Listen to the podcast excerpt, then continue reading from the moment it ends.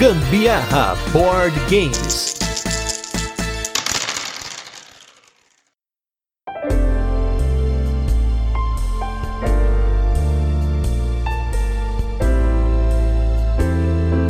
Antes de começar a gravar esse cast, eu estava navegando na internet e vi um vestido for sale. Eu sou a Carol Guzmão. Ai, meu Deus, fazia tempo que não saiu a piada, né? Mas vamos começar bem, vamos começar esse episódio com piada. Então, eu sou Gustavo Lopes e esse é mais um episódio do Gambiarra Board Games, o seu podcast sobre jogos de tabuleiro, que faz parte da família de podcasts Papo de Louco. E no episódio de hoje, vamos falar sobre um dos jogos mais esperados do ano por jogadores casuais, por jogadores do Board Game Arena, por jogadores hardcore, um jogo que vem com uma edição maravilhosa para vocês, que é o jogo For Sale. E a piada, né, é que o jogo agora já está For sale, né? Ó. E eu comprei o vestido, só pra vocês saberem se vocês tiverem se interessado. Trolololó.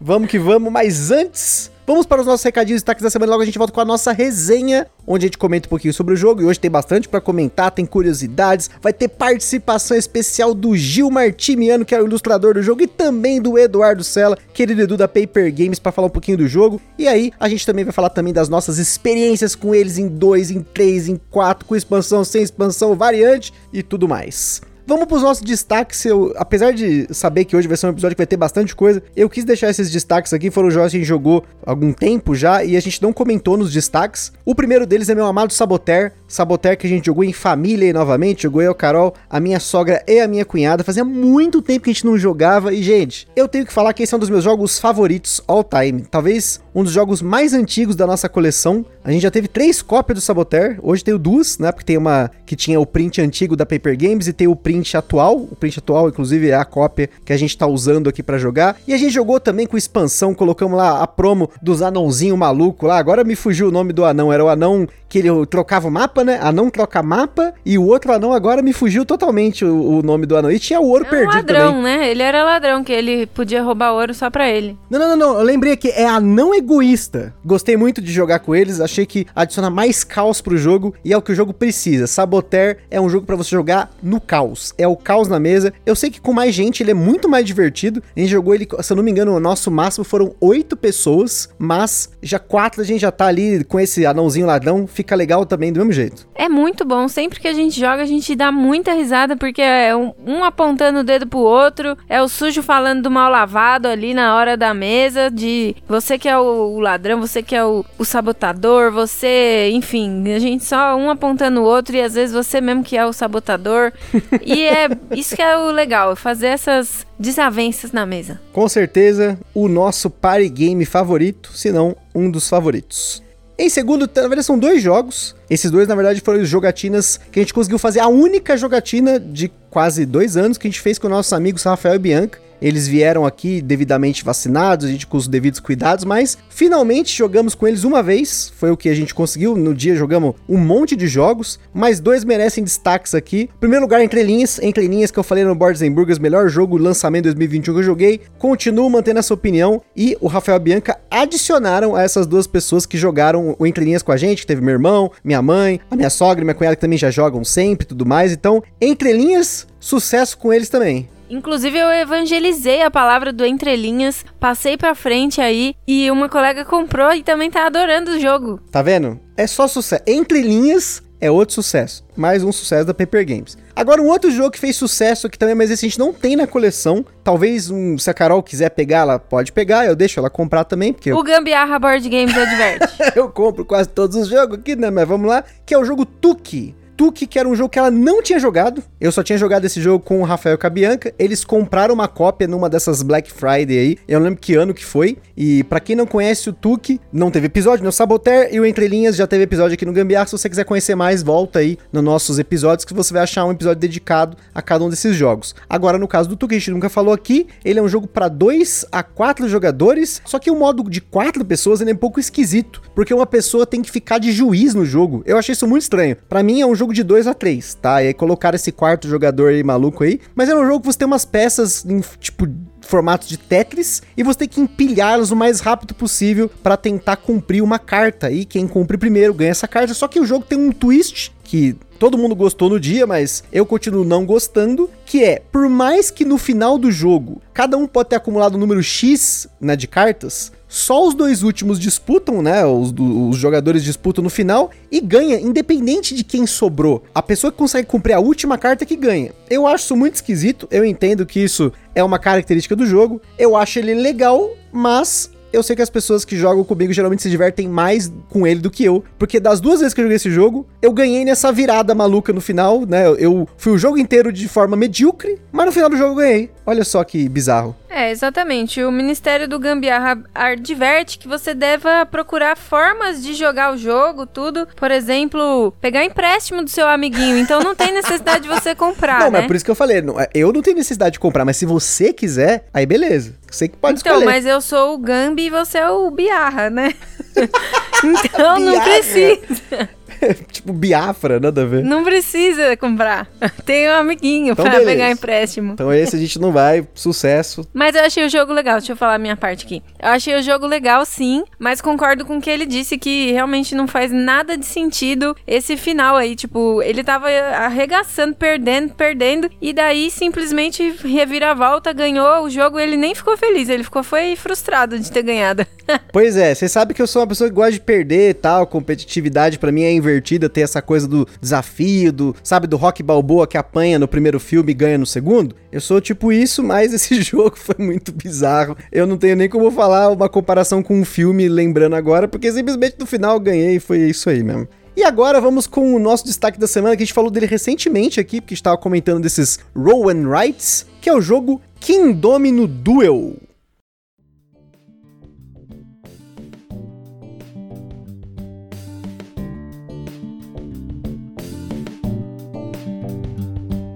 Kingdomino Duel foi o nosso episódio número 69, um jogo da família do Kingdomino, só que de Rolling Right, exclusivo para dois jogadores, que você joga lá quatro dados e tem um draft meio Snake, né? O Butileiro já falou essa palavra Snake, mas é, eu falo que é vai e volta, porque eu pego um, o meu oponente pega dois, e depois eu pego o último e depois a gente inverte. É um Rolling Right, acho que dos Rolling Right que a gente já jogou, esse foi o que eu mais joguei, porque a gente tem a cópia aqui, jogou bastante ela, não só pra fazer a resenha para vocês, mas também depois de ter feito a resenha. É um jogo que a gente joga aí de vez em quando, gosto bem dele, acho ele, assim, mais difícil de jogar do que o King Domino e do que o Queen Domino, porque você que monta os dominós. Então toda cagada que você fizer é culpa sua. Não é a proporção das peças, nada, é você que tá escolhendo suas peças. E para quebrar ainda mais, tem um dos poderes do jogo que se você não pegar, você não consegue completar a sua folha, porque você tem que dividir um dominó durante o jogo para poder completar completar. Então isso eu achei um toque aí do Bruno Catala excelente para avaliar. Bruno Catala é um dos designers que eu subestimava no começo do hobby, eu achava que ele tinha joguinhos fáceis tal. Muita gente falava dos jogos dele, ó, eu acompanhava tal, mas hoje eu gosto muito dos jogos dele porque ele faz muito jogo que os nós dois aqui gostamos, né? Eu e a Carol gostamos muito dele em conjunto. Tem vários jogos que a gente gosta aí como o Easter, o Cleópatra, o Yamatai, a linha Kingdom, então tem muito jogo, muito jogo mesmo. Bruno Catala é top. Bruno Catala é top, mas o é top não é do Bruno Catala. Exatamente, do Rodrigo Reg e do Leandro Pires. Forte abraço pros dois. Isso mesmo, mas o King Domino Duel é top também. E foi um golaço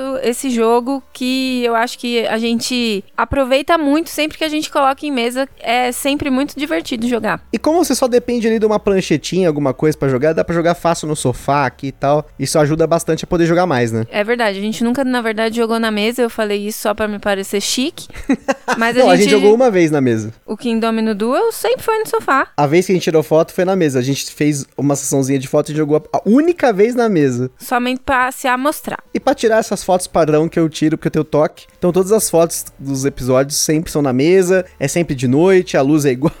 Então, né? Virgem. Mas é qualidade. Você chama qualidade. E já que a gente tá falando de qualidade, vamos falar desse jogo que é qualidade, assim, absurda. Vocês vão conferir aí, não só nas fotos, no unboxing, mas também aí nesse episódio que a gente vai fazer hoje para vocês, que é esse clássico que a Paper Games está trazendo de volta para o Brasil, que é o jogo For Sale.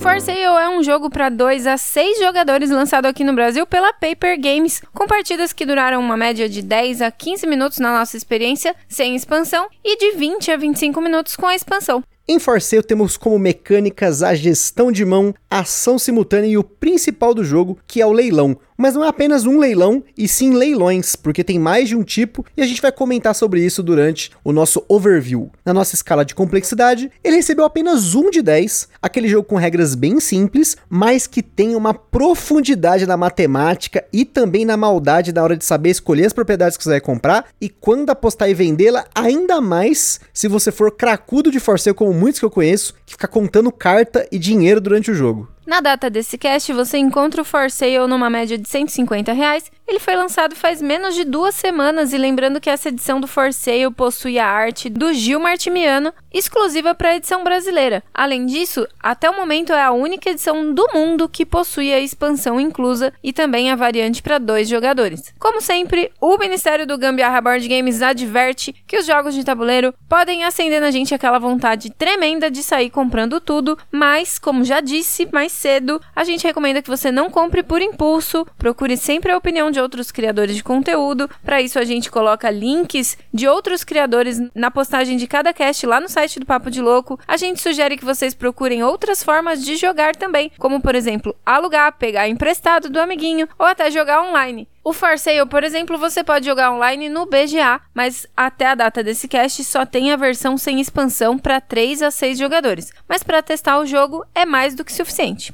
For Sale é um jogo rápido e divertido que os jogadores comprarão e venderão propriedades, porém, a forma como você faz essa compra e venda é através de diferentes leilões. E como vocês bem sabem, jogo de leilão você precisa ter uma certa malemolência para não sair com uma mão na frente e outra atrás, como geralmente acontece comigo. O jogo base do For Sale é jogado em duas fases. No começo do jogo, os jogadores recebem uma quantidade de dinheiro dependendo da quantidade de jogadores, e com esse dinheiro, na primeira fase, vão comprar as propriedades que podem valer valores de 1 a 30. A cada rodada dessa fase são abertas propriedades igual ao número de jogadores e os jogadores podem dar um lance mais alto que o jogador anterior ou passar, em um leilão por ordem de turno até passar. Sempre que o jogador passa, ele paga para o banco metade do valor que ele tinha ofertado até então, recuperando a outra metade arredondada para baixo e leva a propriedade mais baixa. O jogador que sobra em cada rodada de leilão paga o valor integral da propriedade, abre novas propriedades para leilão e esse jogador que levou a maior propriedade na rodada anterior começa dando lance ou passando. Isso acontece até zerar o baralho de propriedades. Essa fase termina com os jogadores tendo um número igual de propriedades e o dinheiro que sobrar vai contar para o fim do jogo. A sacada aqui é que você pode, por exemplo, começar um leilão e já passar e levar a propriedade de graça. E vai precisar ter um pouco de feeling para saber até por quanto vale uma determinada propriedade e quanto dinheiro seus adversários têm. Afinal, recomenda-se que você jogue com o dinheiro escondido e escondido muito bem, por sinal. Na segunda fase, é hora de vender essas propriedades. Diferente da primeira, que a gente tem um leilão por ordem de turno até passar, nessa fase, nós temos um leilão com lance único fechado. São abertos cheques que podem ter valor nulo até 15 mil. Novamente, uma quantidade de cheques igual a quantidade de jogadores, e os jogadores vão selecionar uma única propriedade e revelar simultaneamente as propriedades ofertadas. Em cada rodada dessa fase, quem ofertou a propriedade de número mais alto leva o cheque mais alto e assim por diante. Ou seja, o jogador que ofertou a propriedade de menor valor leva o menor cheque. E aqui você vai precisar pesar muito bem as propriedades que tem e quando jogá-las, dependendo de quais cheques estão em jogo. Um cheque nulo pode ser fatal, mas será que vale jogar uma propriedade alta dependendo de que valor de cheque é o mais alto nessa rodada? Além disso, será que os outros jogadores não vão apostar também em uma propriedade alta? Então fica nessa coisa assim de você ter que pensar o que, que os outros jogadores têm, o que, que você vai apostar, o que, que você vai ofertar. E claro, como eu falei lá no começo, tem uma galera que joga, inclusive, tentando contar as cartas do oponente, tentando decorar o que cada um tem. Só que, claro, quanto maior o número de jogadores, mais difícil de fazer isso. Ao final dessa fase, os jogadores somam o valor dos cheques, quanto dinheiro sobrou e vence quem tiver mais dinheiro.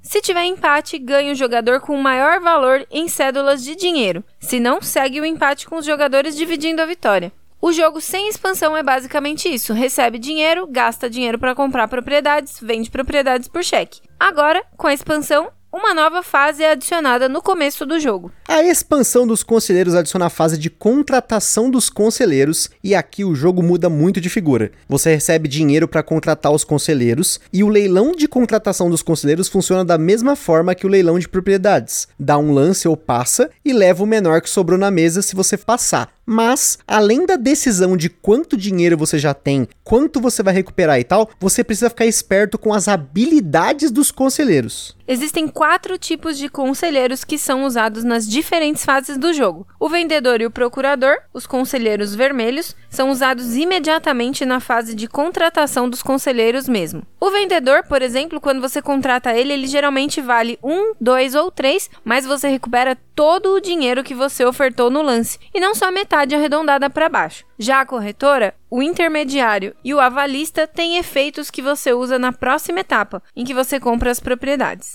Tem mais cinco conselheiros, tem o empreiteiro e o advogado que são usados na hora de vender as propriedades, e por fim, o avaliador, o investidor e a financista, que tem efeitos de final de jogo. A sacada aqui é que os conselheiros têm um número de 1 a 30, como nas propriedades, mas muitas vezes o efeito do conselheiro mais baixo pode valer a pena naquele momento para você. Depois da fase dos conselheiros, a fase de comprar propriedades acontece com a mesma regra de venda de propriedades. Cada jogador coloca um conselheiro na mesa, quem joga o mais alto leva a propriedade mais alta e assim vai. E inclusive os conselheiros que poderão ser usados em etapas futuras, eles voltam para você, enquanto que os conselheiros que você já usou o efeito ou que já passou a fase de usar o efeito vão pro descarte. Resumindo, a dinâmica que era receber dinheiro, comprar propriedades com dinheiro e depois vender propriedades por cheques se torna receber dinheiro, contratar conselheiros com dinheiro, comprar propriedades com conselheiros e vender propriedades por cheques, com a possibilidade de usar o efeito dos conselheiros em todas as fases. No final, segue a mesma condição de vitória: ganha quem tem mais dinheiro. E antes da gente continuar, queria comentar sobre nossos parceiros. Em primeiro lugar, a Acessórios BG, essa empresa maravilhosa que faz playmats, faz overlays, faz peças 3D para incrementar o seu jogo de tabuleiro. E se você quiser conhecer mais, entra lá no site deles www.acessoriosbg.com.br. Em segundo lugar, nós somos o nosso evento parceiro que é o Board Game São Paulo. Estamos aguardando o ano de 2022 para acontecer de forma física, mas por enquanto, acompanhem lá no Instagram e no Facebook deles Board Game São Paulo. E por fim, nós temos a nossa loja parceira que é a Bravo Jogos, essa loja com excelentes condições de preço e frete para você comprar o seu jogo de tabuleiro. Entra lá no site deles www.bravojogos.com.br e use o cupom GAMBIARRA na Bravo que é um cupom que ele vai te dar brindes e também você ajuda o Gambiarra Board Games com esse cupom sem gastar nenhum centavo adicional. E não se esqueçam de seguir a gente lá no nosso Instagram, que é lá que a gente compartilha as fotos dos jogos que a gente fala aqui, principalmente do jogo da semana, mostrando unboxings para vocês. Também lá a gente compartilha as fotos das jogatinas da galera que marca a gente nos stories e vocês também conseguem conversar com a gente perguntando alguma coisa, mandar sugestão e até fazer parceria se você tiver aí alguma coisa relacionada a jogos de tabuleiro. Se você curte o nosso conteúdo, compartilha nas redes sociais. For Sale é um jogo do designer Stefan Dorra, um designer das antigas, cuja versão original do jogo dele, o For Sale, saiu em 97 e ele segue forte como nos jogos rápidos filler games aí preferidos na comunidade de jogos de tabuleiro. Ele teve uma versão antiga no Brasil pela Meeple Virus, porém já faz 6 ou 7 anos que ela está fora do mercado e teve uma tiragem bem pequena na época. Eu me lembro de assistir lista de jogos bem antigas com o pessoal do The Dice Tower e sempre aparecia o For Sale entre os jogos recomendados. Então é muito bom ter esse jogo de volta no mercado. Uma curiosidade sobre as diferentes versões mais antigas do jogo é a polêmica da regra de arredondamento do dinheiro que você recebe de volta no leilão. O certo, segundo o autor, é como está na edição da Paper Games. Quando você recupera seu dinheiro, você recebe metade arredondada para baixo. Porém, começando pela edição original da Ravensburger e FX Schmidt, a regra falava que você arredondava para cima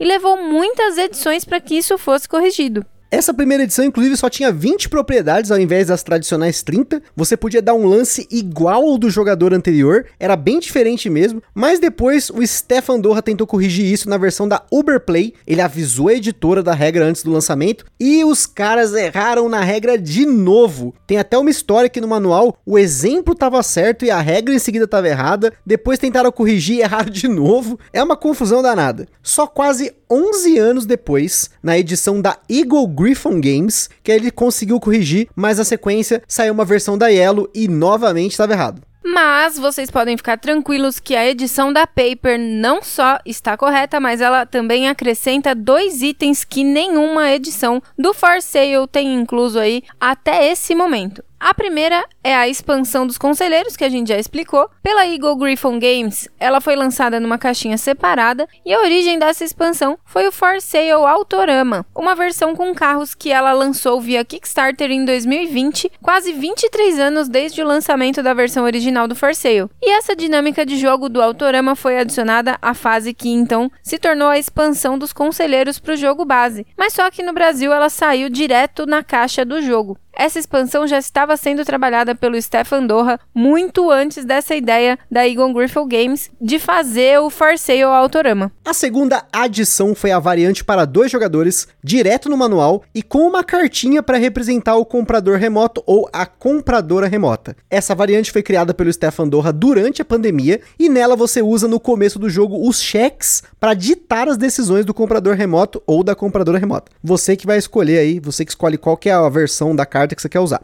Esse comprador ou compradora funciona com ou sem expansão. Você prepara um jogo para três jogadores, mas ainda não remove os cheques que deveriam sair do jogo, porque dependendo da quantidade de jogadores, sai um número de cartas no, no setup do jogo. Com esse baralho de cheques sem remover cartas, você revela a primeira carta de cheque para poder ditar qual vai ser a opção que esse comprador remoto vai fazer. Dependendo do valor, ele vai passar, ele vai cobrir o lance com 100 ou ele vai cobrir o lance com 2 mil, ele vai ser agressivo. Essa variante saiu também na caixinha da expansão do For Sale dos conselheiros lá da Eagle Griffon e na versão Autorama, apesar disso não tá descrito no Kickstarter, mas acabou surgindo nesse meio tempo entre o Kickstarter ter fechado e o jogo ser impresso, né? Teve um delay aí que eles puderam colocar essas coisas no jogo. A diferença da edição internacional e da nossa é que na carta internacional a frente é o comprador remoto e no verso tem um QR Code com as regras. E no da Paper Games tem a opção de você ter o comprador ou a compradora remota. Ainda falando do Stefan Dohan, ele é um designer das antigas, começando em 92 com seu primeiro jogo, que é o Razia, que já foi de cara recomendado para o Spiel des Jahres, apesar de ter vários jogos recomendados para o Spiel e outros prêmios. Ele trabalha como fonoaudiólogo em uma escola com crianças com deficiência física e motora. Aqui no Brasil, ele teve outro jogo publicado que foi o Maré Alta. Você, nosso caro ouvinte, pode julgar as artes do jogo das inúmeras edições dele, dando uma olhada, por exemplo, lá no Board Game Geek e comparar depois com a edição da Paper Games, porque, gente, a edição da Paper Games decidiu subir o nível do negócio, fazendo uma arte totalmente do zero, da caixa, do berço, das cartas, tudo pela mão do artista Gil Martimiano, que tem um portfólio absurdo com trabalhos para graphic novel do The Few and Cursed, pro Marvel Legendary Deck Building Game e outros trabalhos dentro do mercado literário, e a gente convidou tanto o Gil quanto o Edu da Paper Games, o Eduardo Sella, para falar agora aqui para vocês um pouquinho sobre como foi o processo da criação dessa edição do For Sale. Fica aí com eles um pouquinho, depois a gente volta. Olá, amigos e ouvintes do Gambiarra Board Games, tudo bem? Meu nome é Gil Martimiano e eu sou o ilustrador responsável pelas artes do For Sale. Eu atuo profissionalmente desde 2017 e, entre outras coisas, eu já ilustrei cards colecionáveis para Upper Deck e Marvel, ah, além de trabalhos para editoras nacionais, como a Companhia das Letras e FTD. Eu também sou um colaborador de longa data da Paper Games. Eu fiz a diagramação dos quase 60 jogos lançados até hoje pela editora. Eu sempre quis desenhar um jogo de tabuleiro, né? E finalmente, depois de mais de cinco anos de parceria, a gente teve a oportunidade de desenvolver um projeto original em conjunto, eu e o Cela. Falando sobre Forcei, eu diria que o primeiro desafio foi escolher um estilo gráfico para as ilustrações. Minhas pinturas são realísticas e, em sua maioria, de super-heróis. E seria um desafio, né? Trabalhar algo nessa pegada, né? Além de, de não nos parecer que não combinaria com a, a proposta do jogo, eu acredito que seria inviável por conta do tempo que cada imagem tomaria. E a gente tem que lembrar que são 30 propriedades e elas crescem em complexidade. A imagem da caixa de papelão e do, do iglu, por exemplo, elas parecem ser simples e contrastam com outras muito complexas, como a do castelo, a do Empire State e até mesmo a da estação espacial, que é algo que eu nunca imaginei que eu desenharia na vida. Né? Uma constante no projeto era a preocupação né, com a qualidade premium de todas as imagens e componentes do jogo. Todas as ilustrações foram pensadas e trabalhadas com muito cuidado e carinho. Uma das minhas favoritas é a mina, que é uma porta de madeira na entrada de uma caverna. Ela tinha tudo para ser uma imagem de pouca relevância, mas com certeza está entre as minhas favoritas. Eu gosto muito do contraste do laranja com as áreas azuis de sombra. E a sinalização da porta é um detalhe que eu achei bem legal e foi sugestão do Cella.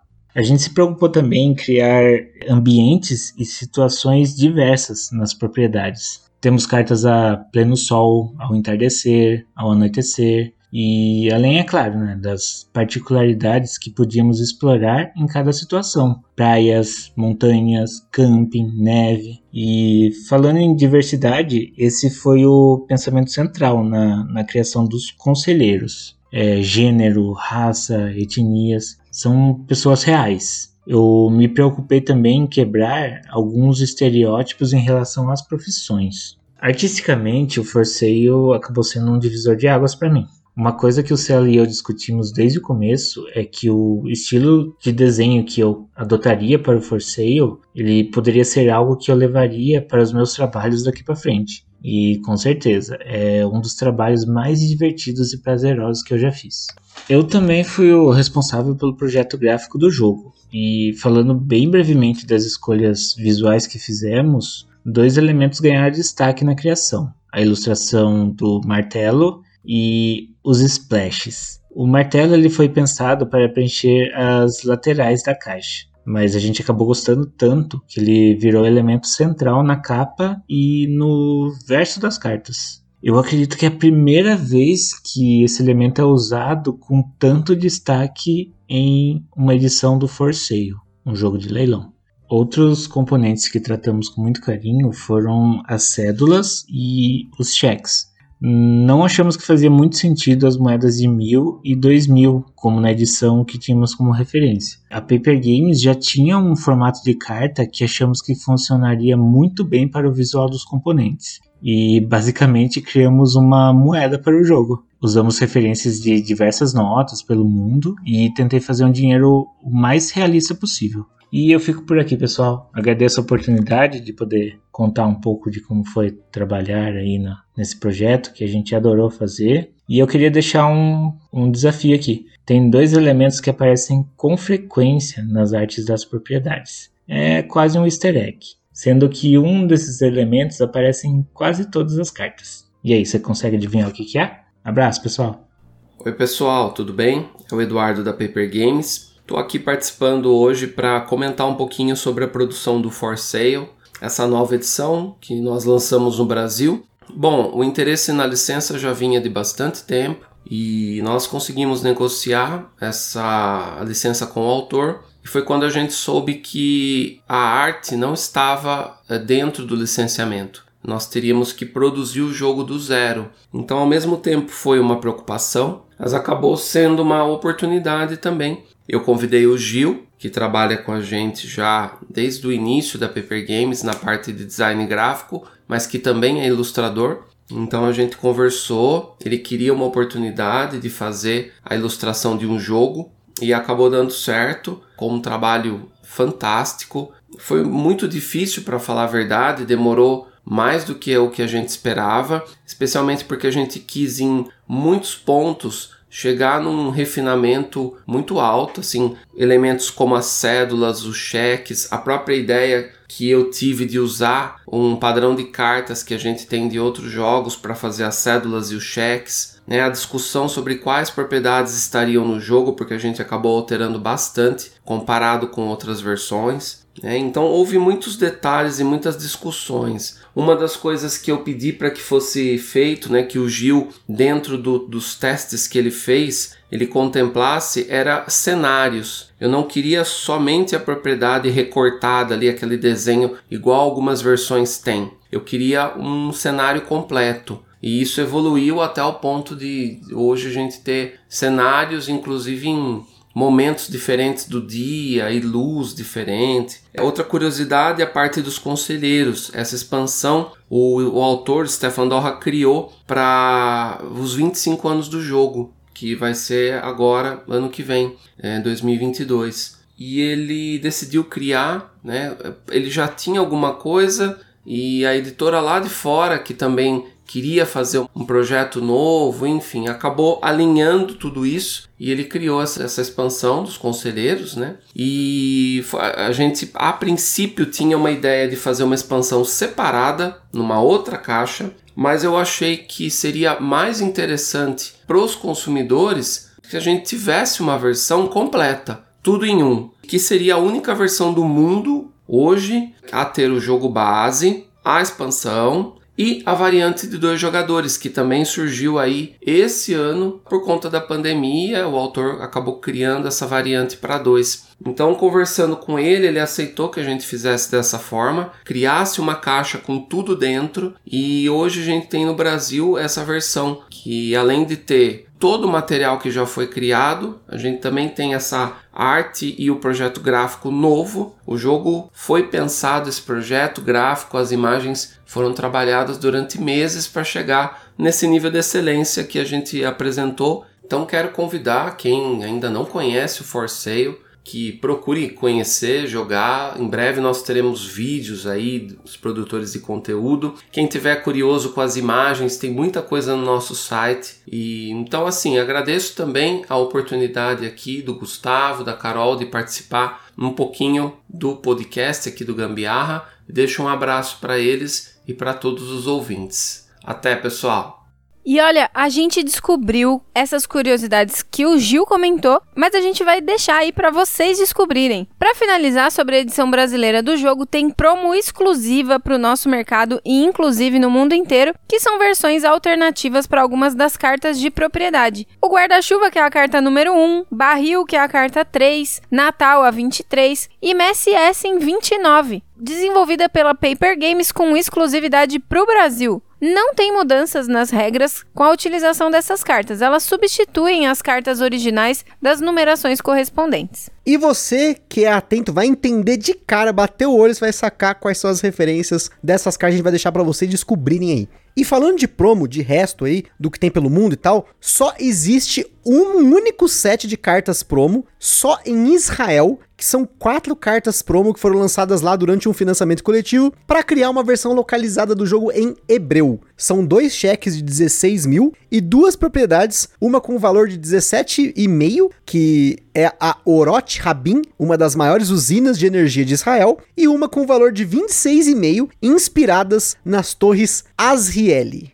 Por fim, sleeves para o jogo, a gente optou por eslivar sim as nossas cartas de conselheiros e propriedades. São sleeves tamanho padrão, 63 por 81, 61 cartas e se você for eslivar os cheques também e as cédulas de dinheiro, vai precisar de 108 sleeves com tamanho customizado 95 por 45, que é o mesmo tamanho do bandido, do Mist e do Cariba. Esse é um sleeve difícil, hein? Eu queria ter eslivado pelo menos os cheques, mas como é um tamanho customizado, geralmente esses sleeves são um pouquinho mais caros. Então, tô orçando aí, vamos ver se cai no orçamento. Agora, a gente falando do jogo, das nossas experiências com ele, assim, primeira coisa, eu vou comentar algumas coisas que eu vi pela comunidade, né? Porque esse lançamento tá sendo comentado em tudo quanto é grupo de board game. E a primeira coisa que eu vi a galera reclamando o tamanho da caixa. Ah, mas o tamanho da caixa é do tamanho da caixa do Kingdom, do Spyfall, do Rally e tal. E, gente, se você gosta de jogo eslivado, como a gente gosta quando o jogo embaralha muito, e esse é um jogo que embaralha mesmo, se a caixa fosse pequena, não caberia tudo eslivado, de jeito nenhum.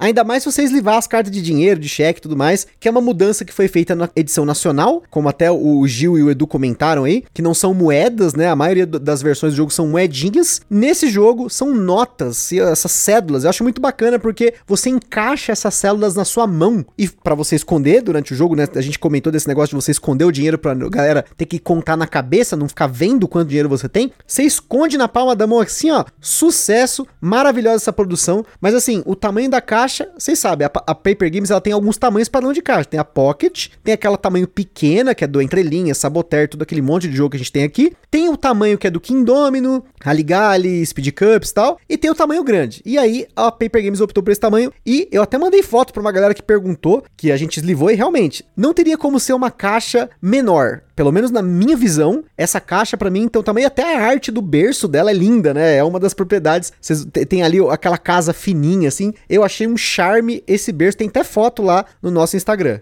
Na verdade, não só isso é um charme, né? Tudo é um charme nesse jogo. As cartas são extremamente bem detalhadas, é muito incrível como que o Gil conseguiu capturar tanto detalhe para cada uma das ilustrações que ele criou ali. Realmente ficou incrível, assim, surreal, muito lindo mesmo o jogo. E olha, eu tenho certeza absoluta, conhecendo a Carol, vocês conhecem também, você que ouve a gente aí com mais frequência, se você tá ouvindo a primeira vez, prazer, vocês vão entender um pouquinho do nosso gosto ouvindo mais episódios, mas a arte das edições do For Sale que eu já vi por aí é só arte feia feia. Me desculpe aí pela franqueza, mas é umas artes, gente, que se eu coloco um jogo desse aqui em casa, já nem atrai os olhos das pessoas. Agora, você põe um jogo com uma arte bonita, uma arte maravilhosa, as cartas com desenho cheio nessas propriedades, sabe? Você para assim, você pega a carta e começa a olhar, você pega detalhezinho assim, é outro nível. Que sorte a minha que eu sou brasileira, viu? Então, assim, sobre a produção, nem tem o que falar, gente. É 11 de 10, tá? Realmente sensacional. Agora, falando do jogo,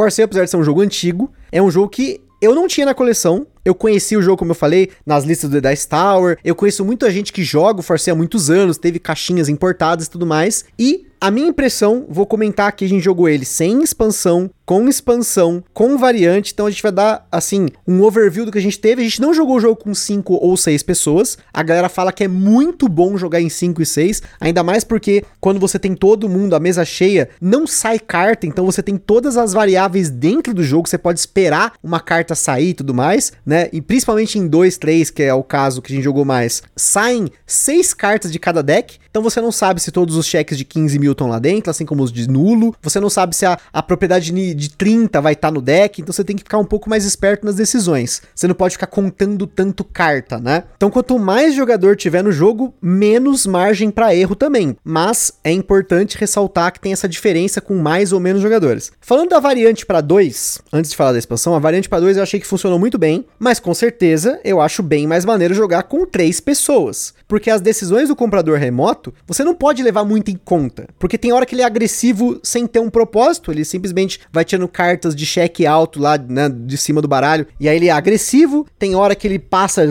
na cara, então é, são decisões que elas são um pouco aleatórias. Da mesma forma que depois você embaralha o deck dele, independente de ser de conselheiro de propriedade e arriscar, né? Ele arrisca aleatório, mas é uma forma de você conseguir jogar em dois e também, você sabendo quais propriedades o comprador remoto tem, ou também até o, os conselheiros que ele tem, apesar de ele não usar o efeito, você tem uma noção ali também de jogo, de você poder manipular um pouco o jogo, mas é claro que a ordem que vai sair é aleatória. Então falta, por exemplo, um pouquinho do blefe, um pouco dessa malemolência que a gente comenta aí, que é jogar o jogo com mais pessoas. É, sempre que envolve essas coisas aí do, do como que se chama mesmo? Do jogador... Dummy player. Dummy player, é. Sempre que envolve isso, querendo ou não, tem, envolve muita sorte, né? Mas assim, algumas das partidas que a gente teve, teve momento ali, tipo, que eu tinha passado, porque eu quase não tinha dinheiro. Aí a, a compradora remota simplesmente jogou um cheque nulo lá. E daí simplesmente ele pegou a maior carta. Sim, tem muito disso, como eu falei, né? as decisões dela são aleatórias com base no deck de cheques, né? Pelo menos na primeira fase, independente de você usar com ou sem expansão, né? É, enfim, isso daí, enfim, é aleatório como todos os outros jogos, né? Mas eu achei bem interessante, sim. Eu acho que, que ele agrega bastante nesse sentido aí. É, é bem diferente dos outros que a gente acaba jogando, né? Pelo menos dá para jogar em dois, né? Essa é a grande questão, dá, né? Pelo dá menos pra jogar e, tipo, você vê que é um jogador ativo ali mesmo, né? Que nem a gente recentemente jogou o Alhambra, que também tem essa mesma pegada aí do Dumb, Dumb Player. Dumb Player.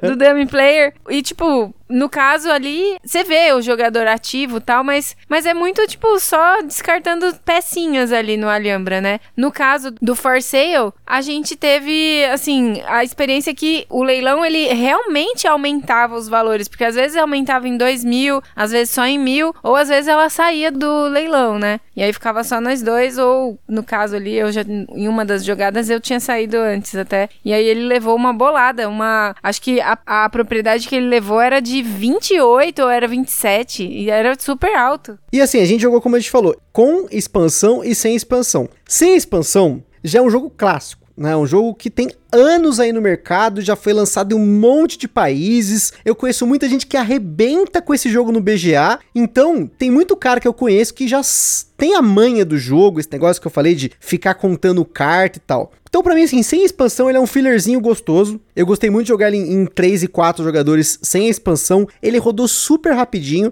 E por isso, ele é um jogo que você pode jogar várias partidas seguidas, porque é muito rápido. Vai dar 10, 15 minutos no máximo. Você pode jogar até, tipo, antes de jogar outro jogo, até. Essa coisa que essa galera fala do filler, né? De você pegar um tempinho ali entre um jogo e outro para ter um jogo mais rápido. E eu sei que tem algumas pessoas que gostam muito da versão original que já não gostaram da expansão por conta desse negócio de você ter uma dinâmica nova, uma fase nova, ter um pouquinho de take that. Porém, pelo menos entre o pessoal que jogou com a gente aqui, que tem eu e a Carol que jogamos muito mais, e tem a, né, minha sogra e minha cunhada que elas jogam menos, e foi unanimidade com relação à expansão. Eu prefiro a expansão porque ela me dá margem para eu poder pensar em conselheiros que vão me ajudar no futuro, ter algum planejamento. Por exemplo, teve uma partida que eu logo de cara eu peguei uma conselheira que ela dobrava o meu dinheiro no final do jogo. Para cada mil em cédula que eu tivesse, eu ganharia mais mil no final. Então eu falei, pô, se eu tentar pegar outra dessa e eu tentar ser um pouco mais contido nos leilões, por mais que eu não seja agressivo, eu vou ter esse bônus no final do jogo. E não deu outra. Essa carta, além de outros conselheiros que eu peguei, me ajudaram a vencer no jogo. A Carol, por exemplo, ela já pegou alguns conselheiros mais altos, mas que tem habilidades. Você pode, por exemplo, ter um conselheiro lá que você, ele não for o maior, você paga 3 mil e aí você pode né, aumentar o valor dele na, durante a fase de leilão. Então,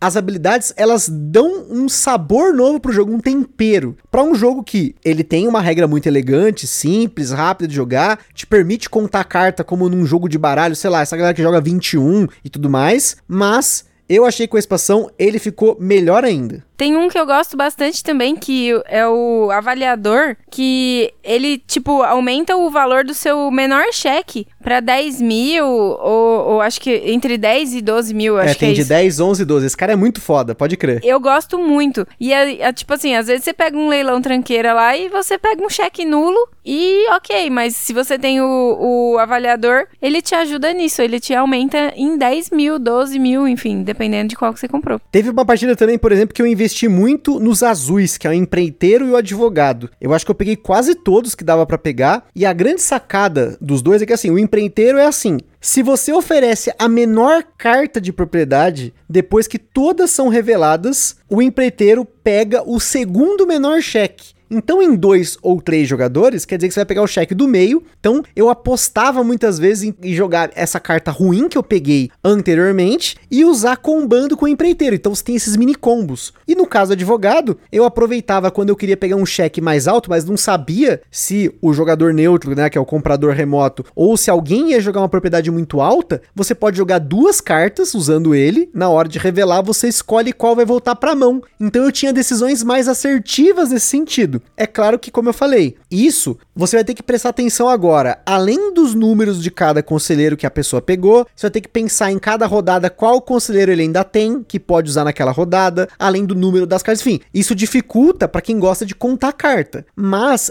é aí que tá a magia do for sale. O for sale, ele vai atender esse jogador que tá aí querendo contar carta, contar quanto dinheiro cada jogador tem, ele fica memorizando isso, jogando isso quase como um jogo de baralho competitivo, aquela coisa bruta assim, como quem vai jogar o jogo de forma casual, descontraída, se divertindo, Claro, são duas formas diferentes de se divertir, além de N outras que a gente sempre fala aqui, né? Que a diversão é relativa dependendo do jogo, dependendo do que você procura no jogo. Mas a grande questão é que, assim, primeiro o Farseio tá agora no mercado pela Paper Games. De novo, o jogo voltou, essa edição linda, maravilhosa. Na caixa você tem duas coisas novas. Você pode jogar em dois, se você quiser jogar em dois aí com seu parceiro em casa, com seu irmão, sei lá, com alguém da sua família, algum amigo que quer experimentar o jogo. Então você já tem essa sacada, não precisa de ter três, pelo menos agora.